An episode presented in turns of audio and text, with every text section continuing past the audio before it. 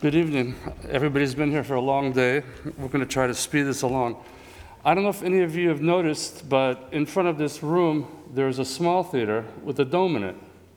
You've probably noticed the fishbowl outside. This is a panorama dome, which uh, Mr. Jean in- invented the system some years ago. I'll just give you a quick introduction to, um, to, to what the system is. It's projection in the dome. Invented by Philippe in 1958, image of visual space, a new way to see and communicate, a new tool for simulation and measure, never goes out of date, projection of moving or still images on the concave surface of a hemisphere, images without distortion or without frame limitations, perfect rendering of perspective, giving a strong impression of 3D involving the viewer in the image. This is um, curvilinear perspective which Albert Flocon de- developed. I don't know if you are familiar with it. He was a German who became French, and he did a lot of work in this area of drawing distortion to get a full 180 degrees.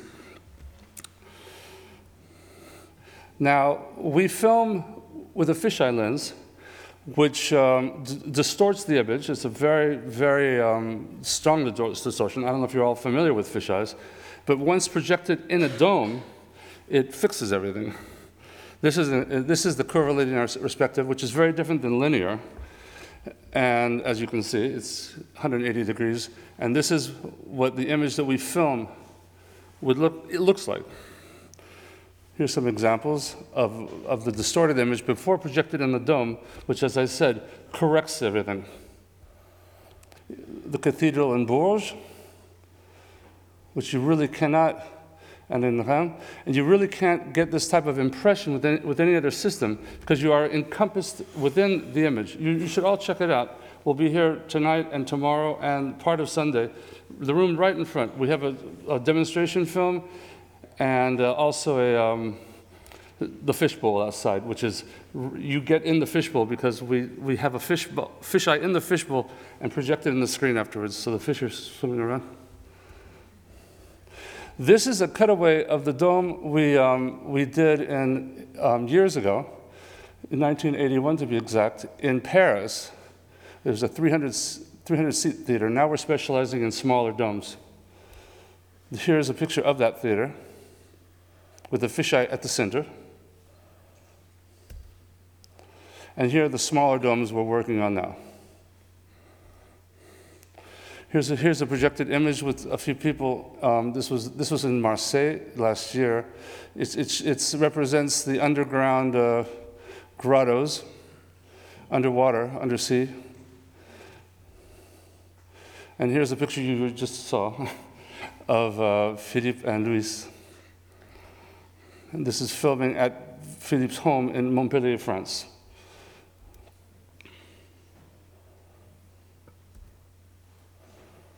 You can contact us uh, very easily, find us. now I'm going to I'm going to I'm going to do a translation of what F- Philippe did, what, what he's written, and he's going to read a little bit so you get acquainted with him, and I'll translate the first couple of paragraphs. It's all yours. Merci. J'ai un petit, un petit topo, disons, là.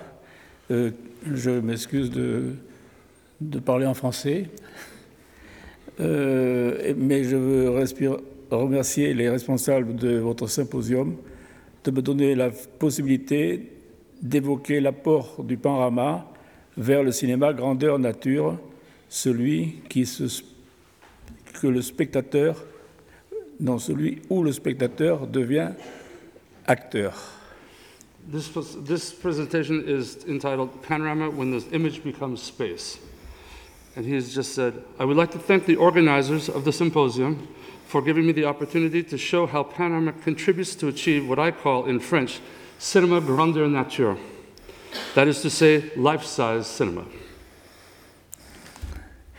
Je remercie également Luis Pérez Bayas, que vous venez d'entendre tout à l'heure, et qui a découvert à Genève, il y a 15 ans, un livre que j'avais écrit en 1981 qui s'est déplacé à Montpellier récemment pour me rencontrer et m'a introduit auprès de vous aujourd'hui.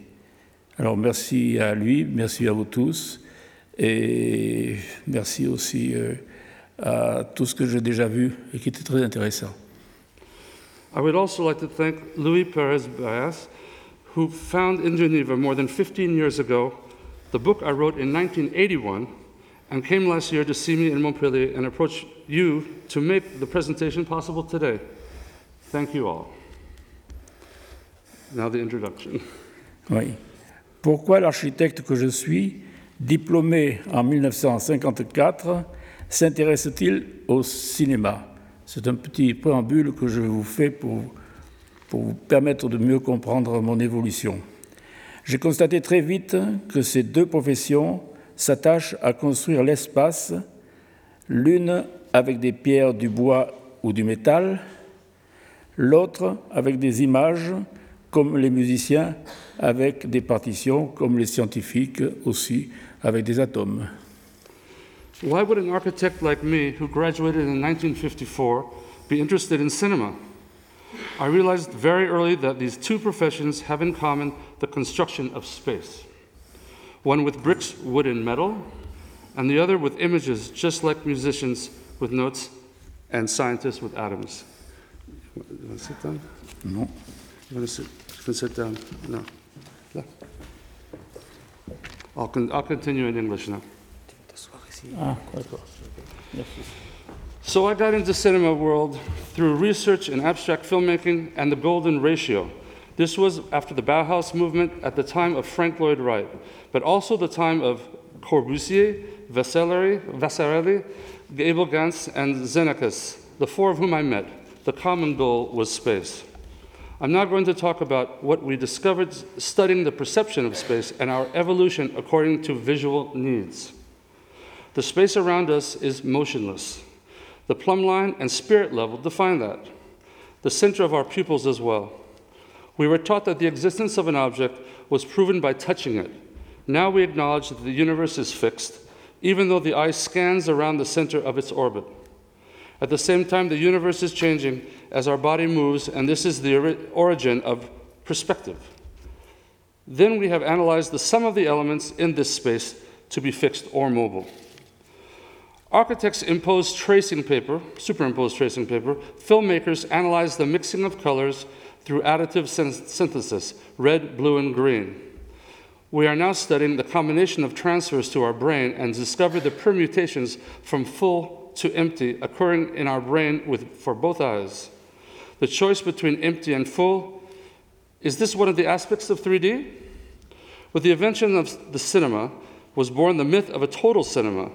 This overwhelming feeling, which I like to describe as the call of space, I think of the idea of transporting oneself associated to the changing of the viewpoint as a result. I'm convinced that total cinema is no longer a myth, but exists in, as a reality. The hemispherical total cinema does not necessarily mean a large theater showing huge landscapes or a series of large format projections or simulator devices. Curvilinear perspective is a radically different conceptual approach than the classical linear perspective. Curvilinear perspective takes into account the eye's function that processes reality in a hemispherical manner. Whether in a confined space or in a cathedral, the eye's functioning rules and also hemispherical cinemas remain the same. The dome projection places the spectator within the space of the image, and the viewer forgets the notion of being in a theater. We go beyond the notion of stereoscopic 3D and develop a new perspective and curvilinear perspective, which is a kind of updated version of the Renaissance perspective. This viewpoint perspective, originally developed in 1950 by the engraver Robert Flocon, who you saw some drawings, corrects the optical misinterpretation caused on traditional screens by different focal lengths and zoom lenses. Zoom lenses. To present the panorama dome system, I'll cover three points. Our research about eye and vision, the mental processing from plane to sphere, dome projection, and its new way of filming. First, eye and vision. Cinema, the art of movement, is the, the permanent expression of the crossroad of the discoveries of our eyes. To understand how the eye apprehends space, I got in contact with vision specialists. We all know that the eye bounces continuously from one point to another to analyze space. The mystery is that the eye eliminates what is between each point and preserves the stability of the surrounding world. Is this mysterious result an image, an image of our eye's intelligence? Scientists speak of filtering information through cognitive and attentional mechanisms. The eye also adds to this moving, capturing frenzy a perfect fidelity to the captured object, which is the only reason of its continuous chase of points. In conclusion of this observation comes an important rule for total cinema filming.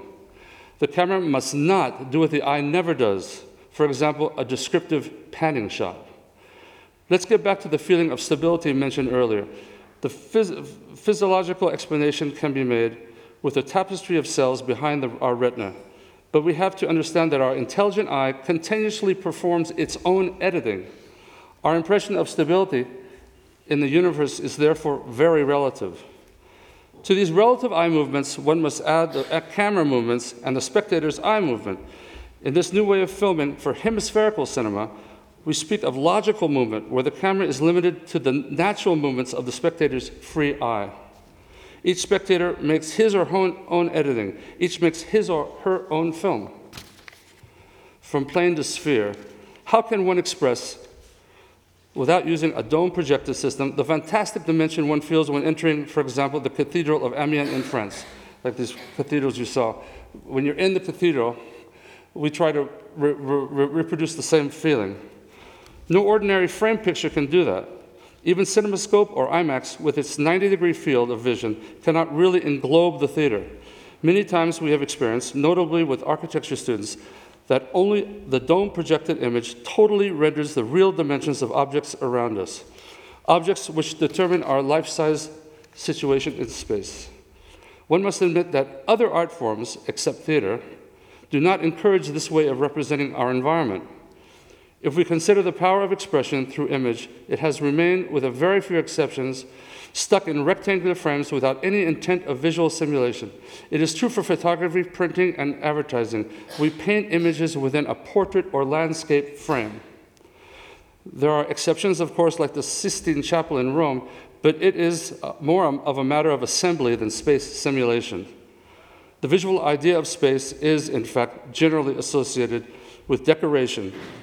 In sculpture, the notion of space is more evident, but the observer generally stays outside the object.